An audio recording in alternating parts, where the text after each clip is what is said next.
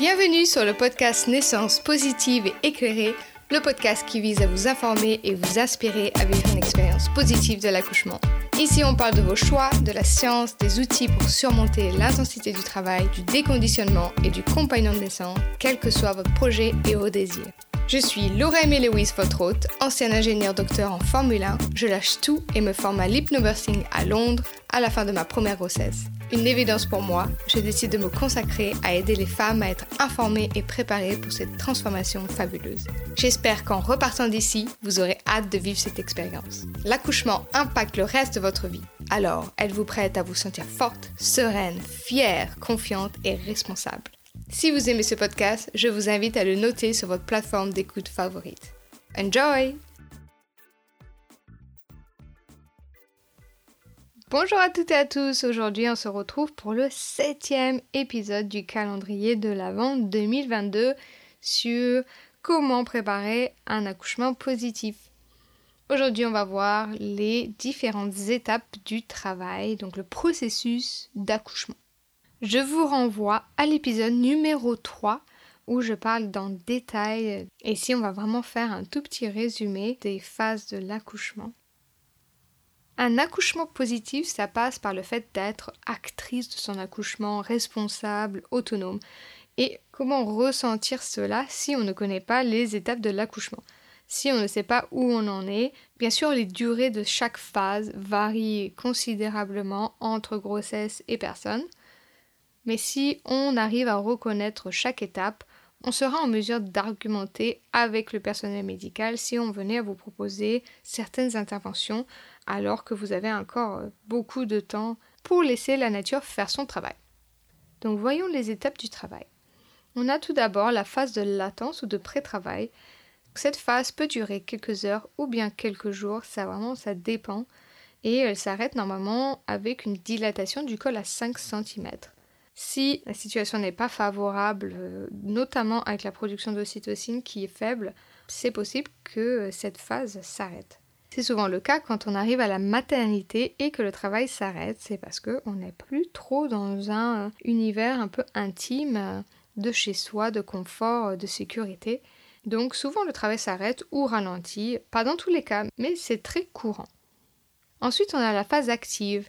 Donc là, l'intensité des contractions commence à se faire ressentir et souvent les contractions commencent également à être régulières. Juste avant, dans la phase de latence, on va peut-être avoir quelques contractions ici et là, irrégulières, qui sont souvent assez soutenables. Et là, dans la phase active, ça commence à être un petit peu plus intense. Et cette phase euh, active se situe lorsque le col est dilaté entre 5 et 10 cm. Normalement, c'est le bon moment pour se déplacer vers la maternité quand les contractions sont régulières, trois contractions toutes les 10 minutes pendant environ 45 secondes, on arrive en travail actif. Normalement, ça devrait durer beaucoup moins de temps. Donc, on a moins de chances d'avoir des interventions qui nous sont proposées. Mais si vous voulez une péridurale, c'est peut-être un petit peu trop tard. Donc ensuite, on a la transition. La transition, euh, on en parle très très peu, malheureusement c'est là où l'adrénaline prend le devant. Et donc, euh, on va peut-être avoir de la peur qui surgit, on va se dire on ne peut plus y arriver, etc. Là, c'est souvent une période un petit peu difficile pour la personne en plein travail. C'est vraiment au compagnon de naissance là d'observer et de noter que l'attitude change en se disant que c'est un bon signe parce que ça veut dire que bébé va être bientôt là. Donc là, c'est vraiment juste après la dilatation complète, donc c'est vraiment très intense. Et donc l'adrénaline, comme je disais, prend euh, les devants pour vous ramener un petit peu à la réalité, euh, pour pouvoir accueillir votre bébé qui va bientôt arriver. Ensuite, on a la phase de descente. Là, il y a la pression dans le bassin et bébé va bientôt arriver. On y est presque. On passe ensuite à la phase d'expulsion là où on a euh, souvent une contraction très intense et un réflexe d'éjection qui va sortir euh, la tête, le visage, le menton euh, du bébé. Ça peut être un petit peu douloureux, voire très douloureux. le vagin s'ouvre et en fait ça peut avoir comme une sensation de brûlure. On l'appelle l'anneau du feu ou le ring of fire en anglais.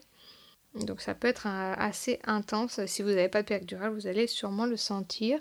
Mais certaines femmes ne ressentent rien du tout. Elles ont de la chance. Ensuite, on a l'heure d'or. Donc là, après la tête, le corps est passé et votre bébé est là. Donc j'espère qu'à ce moment-là, vous avez bébé tout contre vous. Peut-être que vous faites une initiation à l'allaitement. Et super, super, super, super, super important. On en parlera dans un autre épisode. Le cordon ombilical, il faut le laisser euh, quelques minutes au minimum. Le mieux, c'est jusqu'à ce qu'il soit blanc et mou. Sinon, on va laisser un tiers du sang du bébé dans le placenta.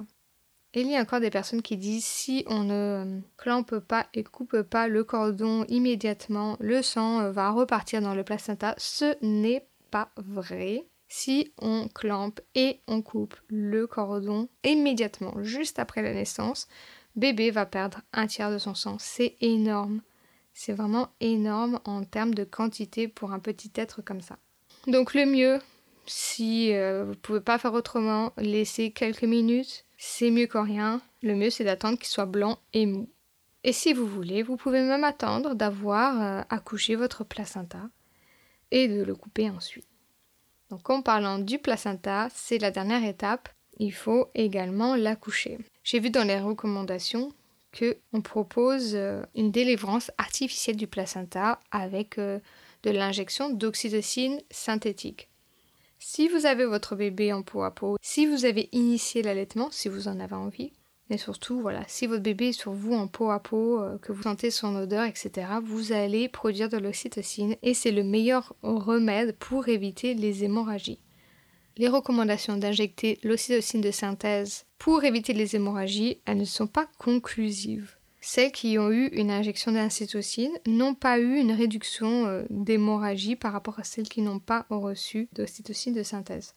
Je suis un des exemples, je n'ai pas eu d'ocytocine de synthèse après la naissance de mon bébé, je l'avais contre moi, sur mon torse, euh, sur ma poitrine, je l'avais euh, qui allaitait.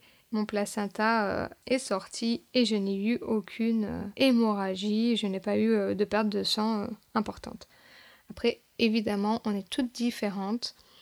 Comme on l'a vu dans les muscles de l'utérus, l'ocytocine, elle permet des contractions euh, efficaces. Et avec ces contractions, elle permet aux muscles en forme de maille de contracter les vaisseaux sanguins et donc d'éviter l'hémorragie.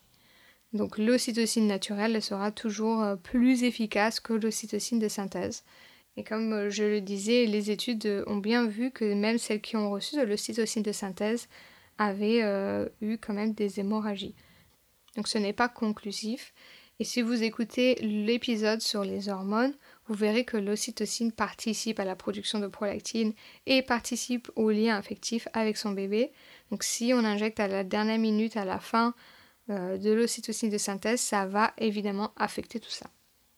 Voilà, donc ça c'est le processus d'un accouchement physiologique normal. Ça vous permet de connaître un peu euh, toutes les étapes et de savoir un peu où vous en êtes euh, pendant votre accouchement. Je finis sur ces mots. Je vous invite à écouter l'épisode numéro 3 pour plus de détails sur les étapes de l'accouchement. Je vous retrouve demain avec le prochain épisode du calendrier de l'Avent qui sera sur la production d'ocytocine et comment l'encourager. Je vous souhaite une super belle journée et je vous dis à demain. Bye